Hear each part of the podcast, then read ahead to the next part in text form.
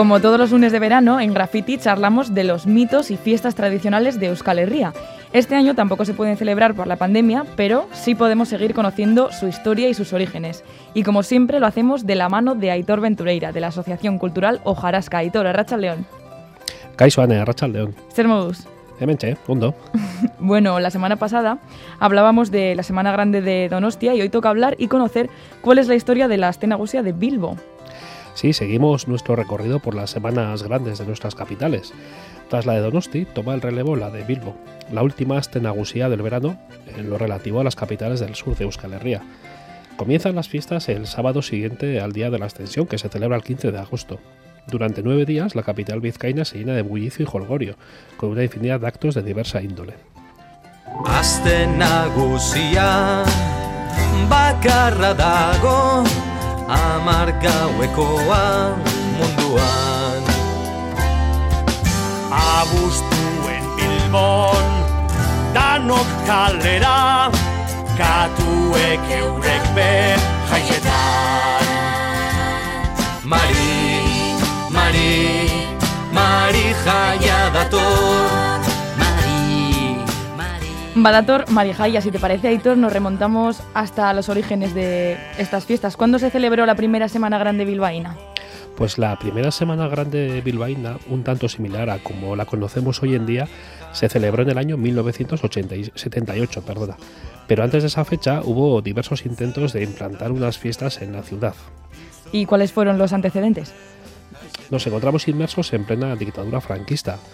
Claro, las fiestas de carácter popular y sobre todo las participativas están vetadas, aunque en Bilbao se pusieron en marcha varias intentonas para lograr unas fiestas populares, que si bien tuvieron una buena acogida no llegaron a fructificar.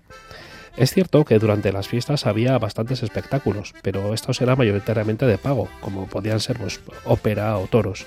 También había algunos actos populares como los gigantes o los cabezudos, pero todo ello sin la participación ciudadana en el ámbito organizativo. Una de las entidades que tuvo una relevancia importante en la creación de las fiestas bilbaínas fue la empresa El Corte Inglés. En el año 1973, esta entidad organiza y patrocina la primera semana del deporte rural vasco. Tuvo una aceptación importante entre los vecinos del Bocho. Y viendo esta gran acogida que tuvo el evento, el entonces Relaciones Públicas de la empresa, Kiko Mochales, incentivó un concurso en el que recoger propuestas para acercar las fiestas a los ciudadanos bilbaínos. Así que en el año 1974 presenta una idea en el ayuntamiento, pero es rechazada por la alcaldía. Ujú. Vaya, ¿y cómo quedó el tema? ¿Costó mucho que empezaran a moverse las cosas? Hombre, la llama de las fiestas participativas seguía viva y tenemos que irnos hasta el año 1977, cuando el periodista Zorion de Guileor lanzó desde su programa radiofónico eh, la idea de realizar una calejira, que tuvo una espectacular acogida. Aprovechando el tirón de esta iniciativa, se vuelve a presentar ante el ayuntamiento una propuesta como la del año 74, pero en esta ocasión sí que es aceptada por el consistorio. De esta forma, el Ayuntamiento de Bilbao, bajo el patrocinio del Corte Inglés, convoca un concurso de ideas bajo el nombre de Hagamos populares las fiestas de Bilbao. Tras sentar las bases del concurso, se acuerda que el plazo para la presentación de ideas sea entre el 1 de abril y el 31 de mayo del año 1978. El premio es de unos 100.000 unas 100.000 pesetas, unos 600 euros más o menos para que se sitúen nuestros oyentes más jóvenes Eso es. se registraron 37 proyectos. Así que el 9 de junio de este mismo año, el jurado selecciona dos de ellos, habiendo por tanto un empate. Entonces, eh, quien decide qué hacer es el voto de calidad del presidente del jurado, que era el entonces teniente de alcalde del Ayuntamiento bilbaíno, Jaime Cebrián, y decide que el reparto del premio sea de la siguiente manera. El 75% de este premio va a parar al proyecto Chomin Barullo, que es un proyecto vinculado al movimiento comunista de Euskadi. Y el restante, o sea, el 25%, al proyecto Chimbozarra de Luis Cardas. Eh, todo esto dio un gran impulso a la idea de unas fiestas participativas. Eh, no tenemos que olvidar que estamos en el año 1978, en el cual muchas cosas comienzan a cambiar en la política tanto vasca como española, con un auge muy fuerte de movimientos asociativos. Siguiendo esta estela, se convoca una asamblea que se celebra en los, salones, de la Biblioteca de Videbarrieta el día 28 de junio. A ella se invita a movimientos políticos, culturales, sindicales, partidos políticos, entre otros. De esta forma se consigue crear la primera comisión de fiestas, que se constituye oficialmente el 2 de julio. Esta inicial comisión festiva estaba formada por 17 miembros. donde había desde personalidades políticas, como por ejemplo Carmen Holanda, hasta personalidades de la cultura como Nacho de Felipe. Llega hasta tal punto el carácter popular de esta comisión que ningún concejal del ayuntamiento estaba en ella. Incluso el alcalde se marchó de vacaciones, dejando un poco en manos de la comisión la totalidad de la organización de las fiestas. Eh, Fíjate, hasta la policía municipal o los bomberos estaban a sus, digamos, órdenes.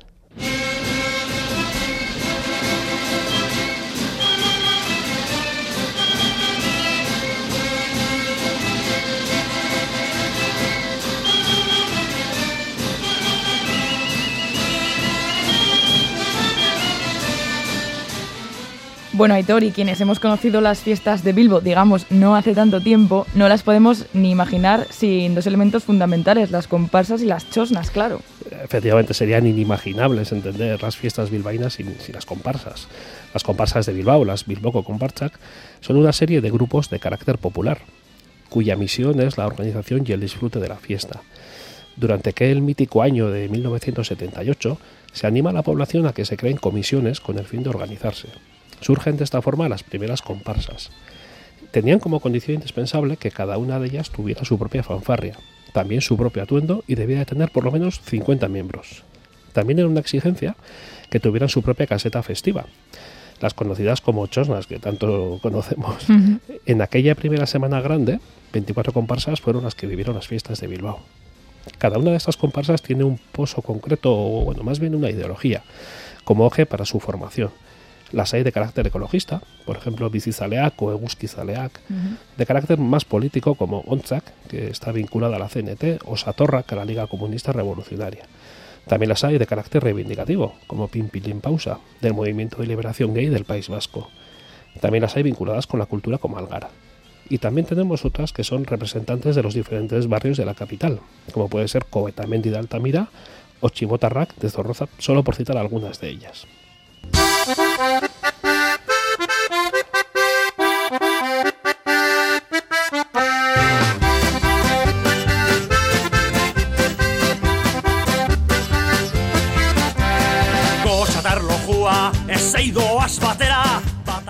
Además de Bilbo Comparchak y sus chosnak, otro personaje imprescindible, Aitor, es Marijaya. Eh, ¿Surgió al mismo tiempo que las comparchas o eso fue más tarde? Eh, ¿Quién no conoce a la mítica Marijaya? Eh, Un personaje totalmente indivisible de las fiestas bilbaínas, que de alguna forma también mm, la representa. ¿no? Su figura surge en el año, el mítico año 1978, cuando la Comisión de Fiestas quiere crear un muñeco, vamos a decir, que represente la esencia de las mismas. Se solicita a la pintora Maripuy Herrero la creación de este muñeco. Sirge así una dama rubia, de sonrisa perpetua y que viste de forma llamativa. Sus brazos en alto nos llaman a la fiesta. Y quizás, bueno, recuerda un poquito a la mítica Mari Damboto. Eh, Marijaya es el protagonista del inicio de la Semana Grande bilbaína, porque se asoma al, al balcón del ayuntamiento junto a otros dos personajes primordiales, que son Chupinera y Pregonero, al son de su conocida canción, Badator Marijaya, que suena por ahí de fondo. Esta canción eh, la compusieron en 1997 Kepa Junquera y Horta Jiménez. Bueno, Marijaya pasa nueve días de juerga, hasta que es quemada el último día de las fiestas. Hasta el año 2008 se la solía quemar en el Arenal, pero a partir de ese año se le realiza una pequeña procesión o desfile por la ría, concretamente entre el Puente de la Merced y el Ayuntamiento. Se la quema en la misma ría acompañada por un espectáculo de luces y fuegos artificiales mientras suena Agur Marijaya,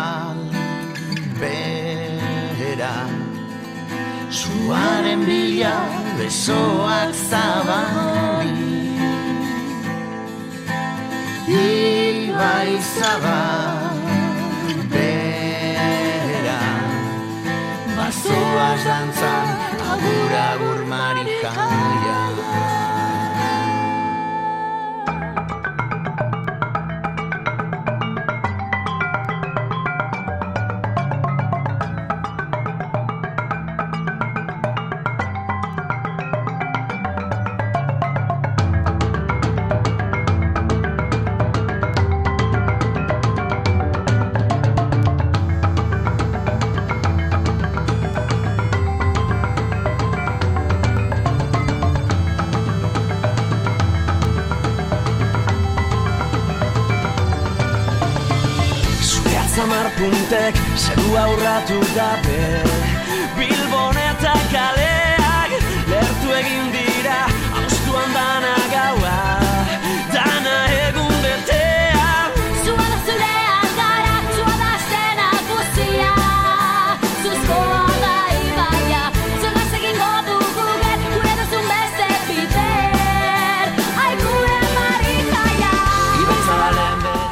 Además de Marija y Aitor, has mencionado dos figuras que son la del pregonero y la chupinera. Son también personajes imprescindibles de la Astenagusia, ¿no? ¿Cuál es su, su origen? ¿De dónde vienen? Sí, el inicio de las fiestas de, de la Semana Grande bilbaína comienzan con la lectura de un pregón y el lanzamiento de un chupín. Esto corre a cargo de dos personas elegidas por la comisión de fiestas, pregonero y chupinera. En los primeros años en que se celebró la Astenagusia, la lectura del pregón corrió a cargo de los propios miembros de las comparsas.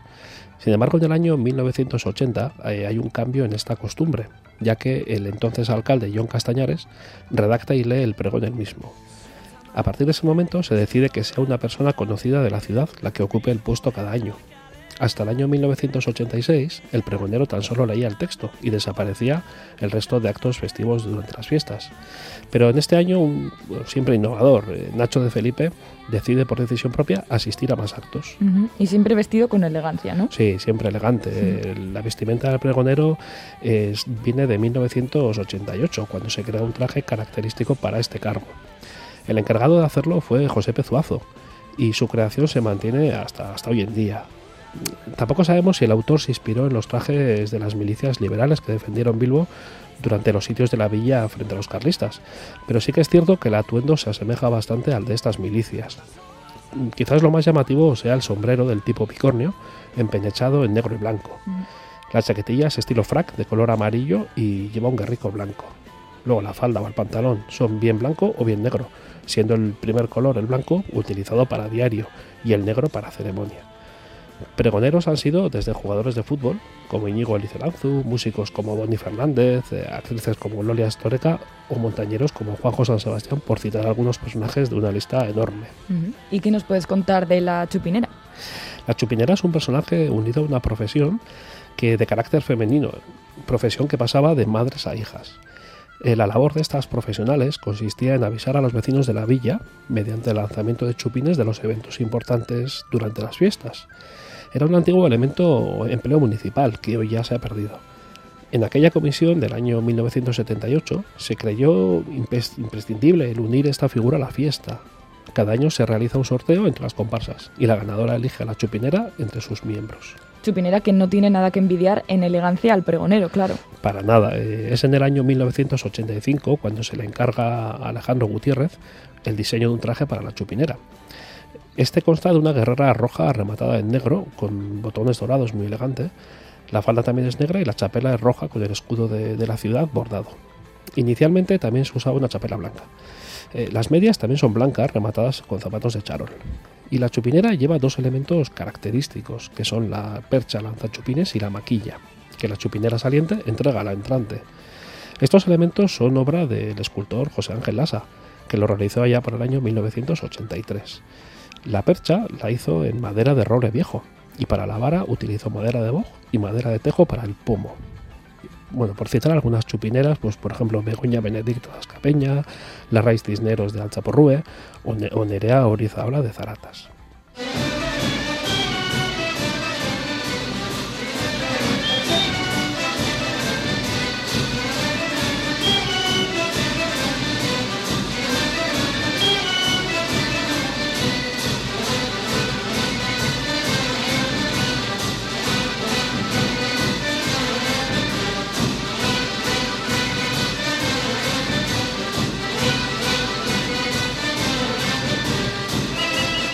Bueno, y las niñas y niños también tienen su momento especial en estas fiestas. Si hay algo que, digamos, lo peta es el desfile de la ballena. ¿De dónde viene esta tradición, Aitor? Sí, un hermoso acto de la Semana Grande bilbaína. Este desfile de la ballena Bali, que hace las delicias de los más peques de la casa, se suele celebrar el primer domingo de las fiestas por la tarde. Pues bien, este acto fue instaurado en el año 2001 y lo organiza la Fundación Bilbao 700. Pero la ballena no desfila sola. La acompañan sus fieles compañeros, pues el pulpo, el changurro, el besugo, la chirla, entre otros. Es un desfile de casi dos horas, regado con agua, como buena ballena que es Bali, confetis o caramelos.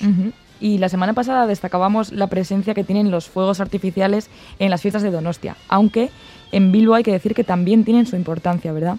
Sí, sí que la tienen, porque como sucede en Donosti, en Bilbao también tiene lugar un concurso internacional de fuegos artificiales. Cada noche una pirotecnia exhibe su arte, algunas dentro del concurso y otras, bueno, simplemente como mera exhibición. Los premios que otorga el jurado son cuatro. El propio del jurado, el del público, el premio verde que premia la pirotecnia que menos contaminantes emplea en sus juegos y el premio especial Ciutat de Tarragona, que da el pase para participar en el concurso de esta villa mediterránea. Bueno, pues hemos repasado ya los elementos y personajes principales de la Astenagusia de Bilbo. Aitor, ¿dirías que podemos mencionar alguno más para terminar hoy? Sí, sin dejarnos, bueno, ya hemos hablado del concurso de fuegos artificiales, por ejemplo, pero yo creo que tenemos que, que mencionar los muchísimos conciertos o atracciones para los más pequeños. Y Juan, no me gustaría dejar de mencionar a Gargantúa, Claro. un personaje mítico eh, que se inspiró en una leyenda francesa, Gargantúa et Pantagruel, de apetito insaciable que representa la buena vida y los placeres mundanos, bueno, como los de las fiestas de Bilbo. Eso es, bueno, fiestas que este año tampoco podemos disfrutar, pero con lo que nos has contado, Aitor, desde luego, ganas no nos faltan. No, es cierto, todo llegará. Eso es. Milla Esker, eh, Aitor, Ventureira de la Asociación Cultural Ojarasca y hasta la próxima semana. Es que ricascoane. Agur.